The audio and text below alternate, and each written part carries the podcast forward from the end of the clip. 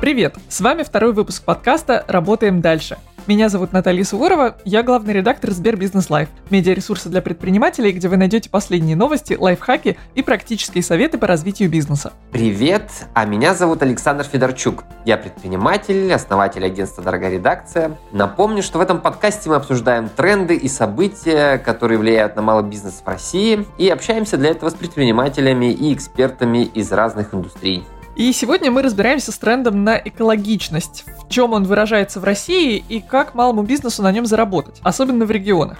Экологичность – это часть мирового тренда. Сейчас глобальные бренды озабочены экологией. И мы видим, что в России, особенно в крупных городах, становится все больше людей, кого эта проблематика волнует. Да, эти люди разделяют мусор, сдают ненужную одежду в переработку и стараются выбирать экологичные товары. Но достаточно ли много их в России, чтобы малому бизнесу уже имело смысл подстраиваться под их интересы? Готовы ли эти люди платить э, за экологические товары больше, потому что чаще всего они стоят дороже? И если вдруг да, то касается это вообще всей страны или только, скажем, самых богатых регионов, городов-миллионников? На эти вопросы мы искали ответы вместе с нашими гостями. В этот раз их было много, но наши основные спикеры – это четыре предпринимателя. Петр Кабин, основатель компании Поликап, который производит экологичную упаковку, стаканчики для кофе. Нелли Недре, создательница бренда одежды Недре. Они используют экологически чистые ткани. Вадим Ивлев, основатель компании Eco Dishes Bio. Они производят деревянную одноразовую посуду, которую можно использовать вместо пластиковой. И Лариса Петракова, основательница магазина товаров без упаковки Zero Waste Shop. Надо сказать, что сегодняшний выпуск не совсем обычный, он основан на живой дискуссии, которую мы провели в комнате Сбербизнес Live в Clubhouse. Дискуссию модерировала наша коллега, руководитель SMM направления Сбербизнеса Анастасия Гусенцова. Вы ее услышите. Первый вопрос, который мы хотим обсудить, это то, насколько вообще актуален тренд на экологию. С одной стороны, появляются кофейни, которые отказываются от пластиковых крышек и стаканчиков бренды, которые ответственно относятся к подбору тканей, все больше фондов, то есть тема переработки, сортировки мусора и заботы об окружающей среде звучит сейчас, есть ощущение, что со всех сторон. А с другой стороны, есть такое ощущение, что это капля в море обычных компаний, которые просто не задаются этим вопросом или не могут себе этого позволить, или что это какие-то отдельные специализированные бренды, которые заботятся о вопросе экологии, а остальным, честно говоря, по большому счету на это все равно. Как ты думаешь? Ты знаешь, до всей этой эпопеи с коронавирусом я наблюдал такое очень мощное давление наиболее активной части общества, которое буквально требовало от властей, бизнеса как можно скорее поворачиваться лицом к экологическим проблемам. Как это так у нас до сих пор нет переработки мусора? Что за дикость пользоваться одноразовыми стаканчиками для кофе? Я помню, что сам прошлой зимой стал ходить с многоразовой кружкой для кофе, обзавелся ею наконец-то. В Москве это ну, реально становилось мейнстримом, кофейни стали давать скидки, по-моему, 10%, если ты приходишь с многоразовой кружкой, то есть тоже поддерживали этот тренд. Но потом началась эпидемия, и, кажется, она очень как-то сильно приглушила голоса экоактивистов. Всем стало немножко не до этого. Кофейни, ну, естественно, на волне всех ограничений перестали брать многоразовые кружки, стали, наоборот, делать акцент на одноразовой таре. Но, опять же, сейчас вот время идет, и я вижу, что сейчас некоторые заведения, но, кстати, не все, стали постепенно возвращаться к этой практике. Будем смотреть, как это будет развиваться дальше. Да, пандемия, конечно, сильно ударила по экологической теме, но вот данные, в принципе, показывают, что интерес россиян к окружающей среде постепенно растет. За время самоизоляции, по данным в ЦИОМ, об экологических проблемах стали чаще задумываться четверть наших соотечественников. Крупные ритейлеры постепенно тоже начинают учитывать эти запросы и предлагают более экологичные альтернативы, например, пластиковым пакетам, сдают собственный мусор на переработку. То есть для брендов становится важным показать обществу, что они об этой теме заботятся. Как обстоят дела в этом плане у малого бизнеса и, в принципе, у граждан? Вот у тебя, Саш, с этим как? Ты мусор сортируешь? Насколько ты экологически сознательный гражданин? Лично я довольно ответственный. У меня во дворе есть, да, два контейнера. Один для перерабатываемого мусора, второй для всего остального. И я собираю пластик, стекло, бумагу, металл, ну, в общем, все, что можно переработать Все, что грязное, я мою, только потом, в общем, все это отношу в контейнер и выкидываю туда. В общем, как говорят, так я и делаю. Очень надеюсь, что это потом как-то перерабатывается, что все это не зря. Да-да-да, сейчас много стало таких контейнеров. Хорошо, давай уже тогда перейдем, наверное, к нашему первому гостю. Это Нелли Недре, основательница бренда одежды Недре. Она производит одежду из экологичных материалов и рассказала, пожалуй, о самой главной проблеме, или, может быть, даже главном тормозе этого тренда, который мы обсуждаем, об экономике процесса. К сожалению, почти все, что более экологично, стоит дороже. Из-за этого его труднее продавать. Вот что об этом говорит Нелли идет тренд от заявки людей. Допустим, два года назад у нас вообще не было никакого раздельного сбора. И это исключительно пошла инициатива от людей. И в Европе эти инициативы спускались э, с государственной части, но спускались очень долго, там от 5 до 10 лет это все внедрялось. У нас это, знаете, как всегда, год за пятилетку, как говорится, происходит все очень быстрыми темпами. И я думаю, что мы сейчас будем наблюдать абсолютно такую же картину, то, что первое — это заявка, конечно, от молодежи, и если мы говорим о географии, это более состоятельный слой населения, потому что все, что касается sustainability, это достаточно дорого. Если это недорого, то, как правило, этот бизнес не выживает, я наблюдаю постоянно, что молодые ребята, которые очень этим горят, они открывают какие-то sustainable направления, кафе, бренды или много сейчас сервисов переработки, но они все это тянут на себе, у них не сходится экономика, либо не сходится маркетинг, на который нельзя тоже забивать, и от этого инициативы закрываются, то тут, мне кажется, очень важно стимулировать и быть в диалоге с компаниями, которые имеют на это средства. И возвращаясь к твоему вопросу, можно ли на этом зарабатывать? Можно и нужно, но, как ты правильно подчеркнула в статистике, действительно, чтобы зарабатывать на sustainability, нужен определенный уровень дохода, потому что материалы в два раза дороже, их не так просто найти и внедрить в коллекцию, и нужно потратить тратить намного больше бюджет на позиционирование, объяснение людям, почему эта вещь дороже, почему правильно выбирать такие материалы. Давайте я здесь один момент поясню. Возможно, не все наши слушатели знают, что такое sustainability. На русский язык его принято переводить как устойчивое развитие. Не самый лучший, наверное, перевод, его многие критикуют, но, в общем, как сложилось, так сложилось. Означает это такой подход к ведению бизнеса, при котором его текущая деятельность, осуществление текущих потребностей не наносит ущерба ему же в будущем. Он противопоставляется текущей модели развития, которая учитывает только экономический аспект, вопрос денег, скажем так, да, но игнорирует социальные какие-то проблемы и экологические. Если совсем все упрощать, говорить как-то грубо, то это означает, что заработать миллиард, а потом э, отдыхать там на пляже с заваленным бытовыми отходами, это, в общем, как-то не очень круто. И сейчас э, все больше бизнесов, в первую очередь глобальных бизнесов, склоняются к тому, что да, давайте мы заработаем все-таки поменьше, но плавать будем в чистом море. Да, проблема только в том, что заработаешь меньше лично ты, а плавать в чистом море будут все. И не все готовы каким-то личным комфортом сегодня пожертвовать ради общего блага завтра. Ну, это классическая проблема, описанная во всех учебниках по экономике. Я думаю, мы не будем сюда углубляться, а вернемся к практике. Получается, что спрос на экологичность в любом случае выше там, где высокий уровень жизни, потому что потребители готовы больше отдавать за вот это общее благо. Но вот наш второй гость уточняет, что дело не только в этом. Давайте послушаем Вадима Ивлева. Он основатель компании Dishes Bio, напомню, который производит деревянную одноразовую посуду. Ну, что могу рассказать? Экологичный товар, на него есть спрос. Все равно люди переживают за экологию, то есть это, наверное, молодежь от 18 до 30 лет, которая следит за своим здоровьем, ну, следит то и за собой. Что скажу по поводу регионов, как здесь идут продажи? Здесь хорошо продаются палочки для кофе, очень хорошо продаются. Потому что все пьют кофе?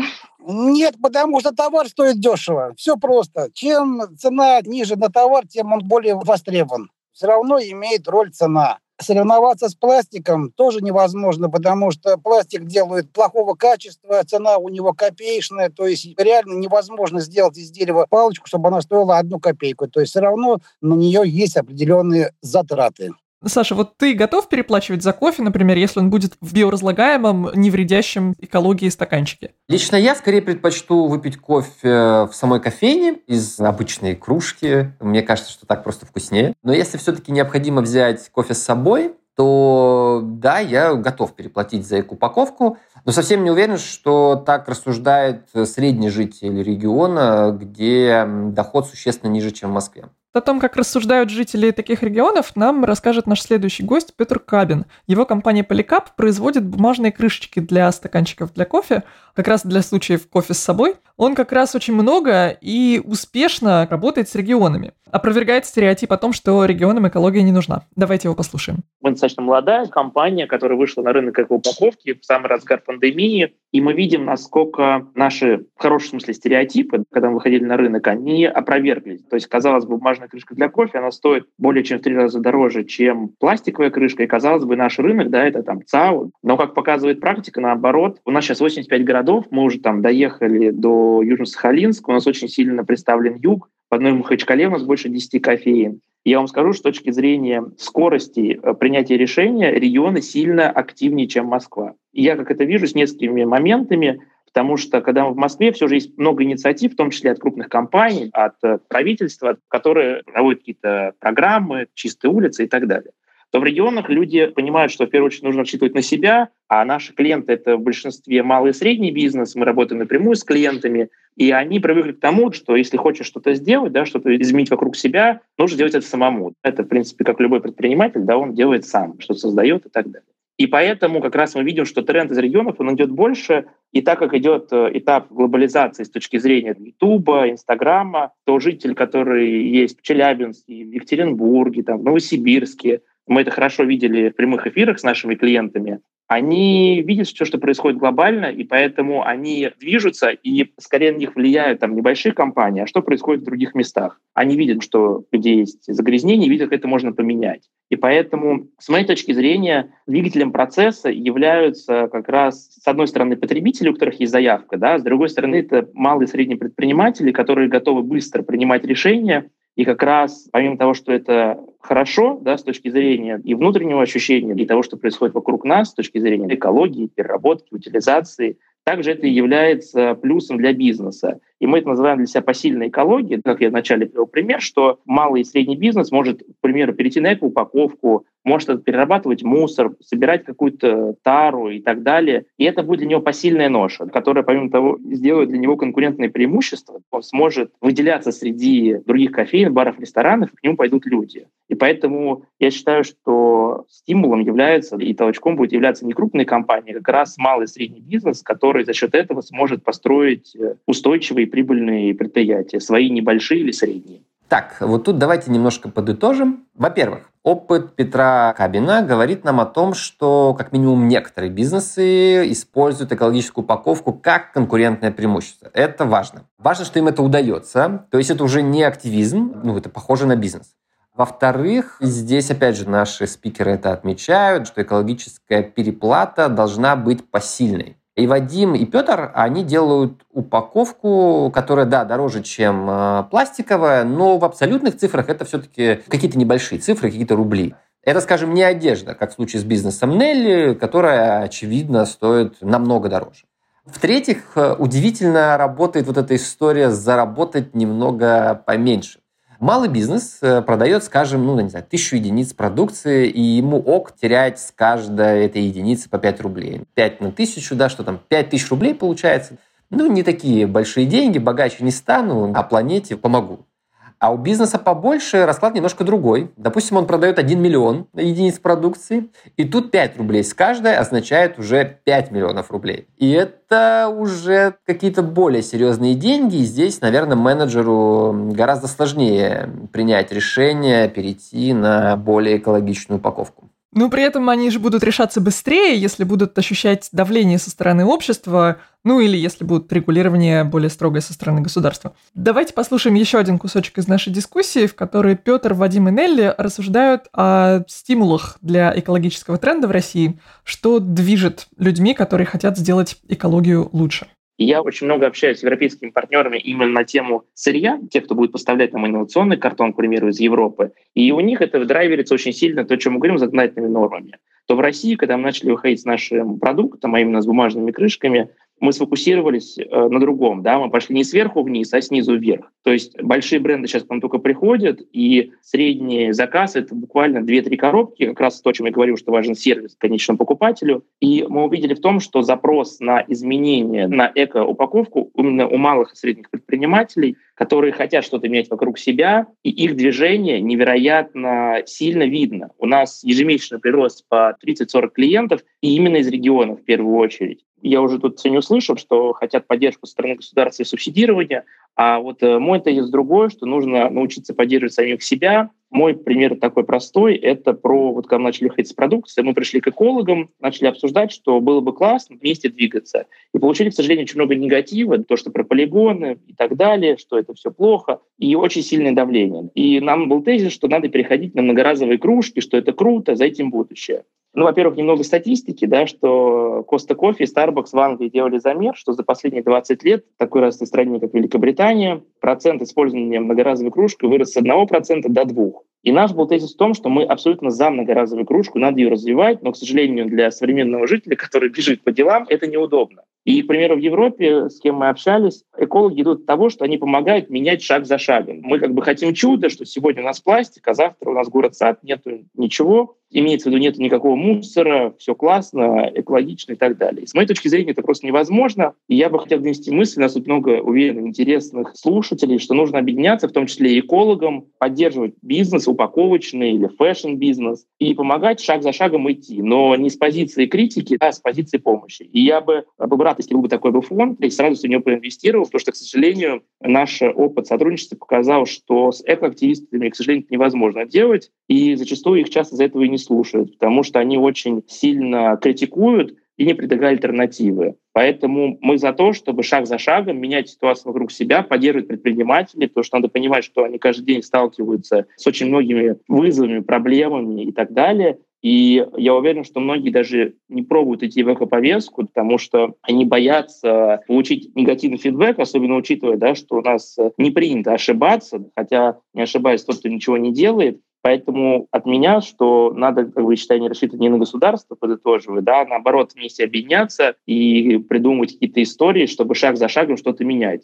Могу добавить. Смотрите, у меня был один тоже пример. Как бы было объяснение. На всех заправках в Европе, Америке везде продается одноразовая посуда. Я предложил свою продукцию компании «Лукойл». Шли долго переговоры, образцы, сертификаты, все я предоставил. А потом в концовке я услышал ответ. Мы вашу продукцию брать не будем, потому что вы вырубаете деревья. Вот и все. Простой ответ. Вадим, я часто с этим сталкиваюсь, мы поэтому идем снизу вверх, и мы работаем с теми же сетями АЗС, но небольшими, где собственники близко к принятию решения, и мы сотрудничаем порядка с 10 сетями по всей стране, и как раз э, мое мнение, что надо идти снизу вверх, чтобы когда уже много где есть, то тогда клиенты проще соглашаются. И я могу привести пример, что вот мы сейчас начинаем сотрудничать с крупными компаниями, Серф Кофе, Яндекс Лавка, и вначале они нас были не готовы слушать, да, но когда они увидели, какой критическая масса да, образовывается, причем именно в регионах, то тогда они стали более сговорчивы, и они уже не могут не согласиться. Поэтому я считаю, что вот это ключ к тому, чтобы такие большие компании соглашались, но, безусловно, это сложно. Допустим, у нас в ноябре прошлого года пришла компания Сберзвук. Ребята заказывали мерч для своего офиса, потому что для них важно поддерживать такие локальные бренды, как мы. И это дает нам возможность как раз все наши устойчивые инициативы продолжать внедрять. Но тут правильно заметить, что действительно пока на процентном уровне, учитывая, какого размера у нас в России и какой доход у среднего жителя Российской Федерации, то, конечно, это все еще капля в море. Но я считаю, что это капля в море уже услышано, и именно за счет работы молодых брендов, и я думаю, что если к Петру придет какая-то крупная корпорация или те же самые заправки Лукойл и скажут, слушайте, мы хотим использовать только ваши крышечки, это будет замечательно. И это даст большой boost его компании дальше развиваться и внедрять э, новые продукты. И как раз за счет вот этого диалога, я думаю, что будет э, возникать какие-то изменения. Совершенно точно будут. И здесь э, возникает еще один важный вопрос. А как малому бизнесу правильно говорить об экологической повестке, повестки, чтобы не создавать аудитории какое-то чувство вины и невозможности вести идеально безвредный для природы образ жизни, и при этом как-то мотивировать все-таки их к более экологичному поведению. Наташа, вот ты себя чувствуешь неуютно, когда не получается жить супер экологично? Лично я не чувствую, то есть э, я делаю базовые вещи вроде сортировки мусора, но я должна сказать, что общественное мнение в этом плане сильно влияет. Еще несколько лет назад я была гораздо менее обеспокоена этой повесткой и вообще интересовалась ею, скажем так, чем сейчас. И этому способствуют, например, некоторые экологические совестливые знакомые. Одна моя знакомая однажды написала, что когда видит в Инстаграм фотографии своих друзей с пластиковыми стаканчиками для кофе на вынос на улице, типа «я модный, я гуляю, классный, с кофе», она говорит, я их сразу отфрендживаю, потому что это ужасно безответственно по отношению к природе, и это загрязняет, и вообще как можно такими быть? И я сначала прочитала, возмутилась, думаю, вообще, как можно запрещать людям пить кофе на улице, да это святое.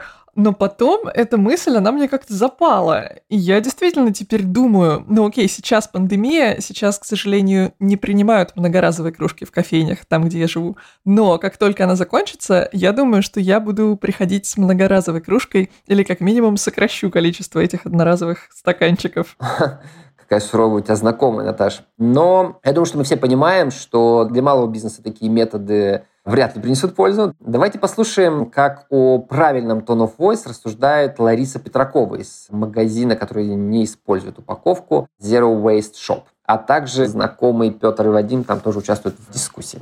Я когда начинала, я хорошо очень понимала, что нельзя как-то шеймить людей или действительно их как-то вводить еще в большую тревогу. Поэтому для меня первая моя задача это было дать какую-то возможность людям быть более экологичными. То есть, например, если вы понимаете, что у вас вокруг горы мусора и свалка, которая влияет на вашу жизнь, вы можете сами повлиять на нее, не призывая каких-то соседей, правительства, власти, не знаю, что-то еще. Вы можете сами просто сократить свои отходы. И мне хотелось дать возможность таким людям прийти в магазин и сделать это в спокойной обстановке.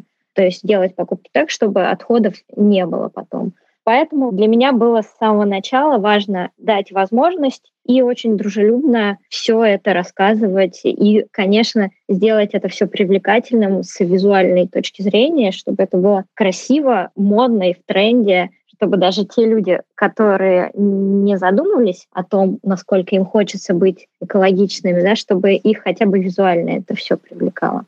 Я бы хотел тема. коротко. Мне кажется, что страх возникает, когда есть большая проблема, да, и я считаю, что, как и в любой задаче, славно нужно есть по частям, и в том числе, что надо начинать с малого, так как, с моей точки зрения, сейчас больше говорится о том, что надо все резко менять, то, предположим, в нашей компании мы, когда приходим к нашим клиентам или конечным клиентам, гостям, мы рассказываем о том, что даже крышка — это уже небольшой шаг, и дальше появится еще что-то, и мы будем вместе расти. Поэтому не надо бояться двигаться шаг за шагом. Мне кажется, вот такой подход, мы его используем. Я могу тоже сказать. Честно говоря, начал заниматься этим бизнесом, делом. Оно по душе мне. Честно говоря, нахожу очень много людей, которые в меня верят. Это тоже как бы большое дело.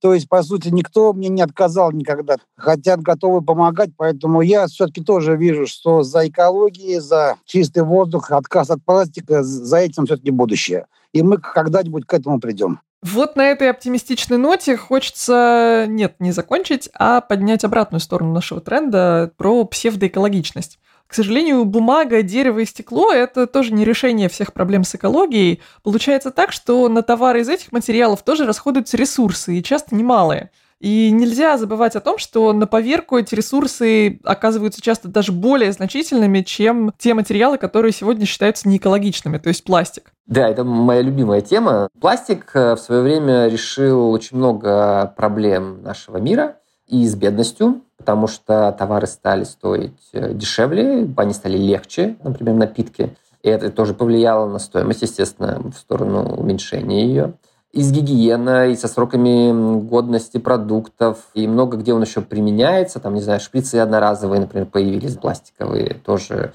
очень сильно помогли остановить распространение каких-то заболеваний. Ну и я думаю, что наблюдаем сейчас вся эпидемия коронавируса. Что мы ей противопоставили? Мы ей противопоставили одноразовые пластиковые какие-то приспособления.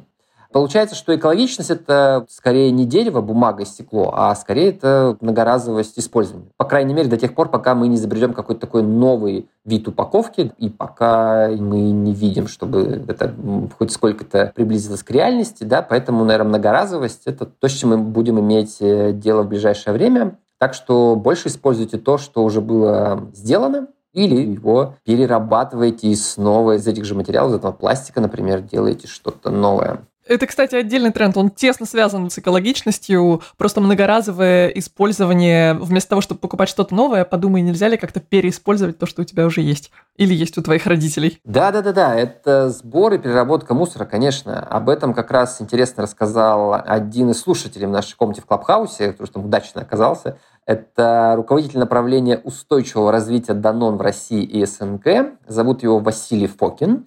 И обратите, кстати, там внимание, у него есть очень интересный момент про потенциал рынка для малого бизнеса. Давайте послушаем. Из того, что я услышал, было сказано очень много правильных вещей, но они пока достаточно классические. То есть речь шла про классические продукты и услуги, которые есть, в принципе, на рынке, хотя он, безусловно, пока еще безграничен, это голубой океан, но это все есть.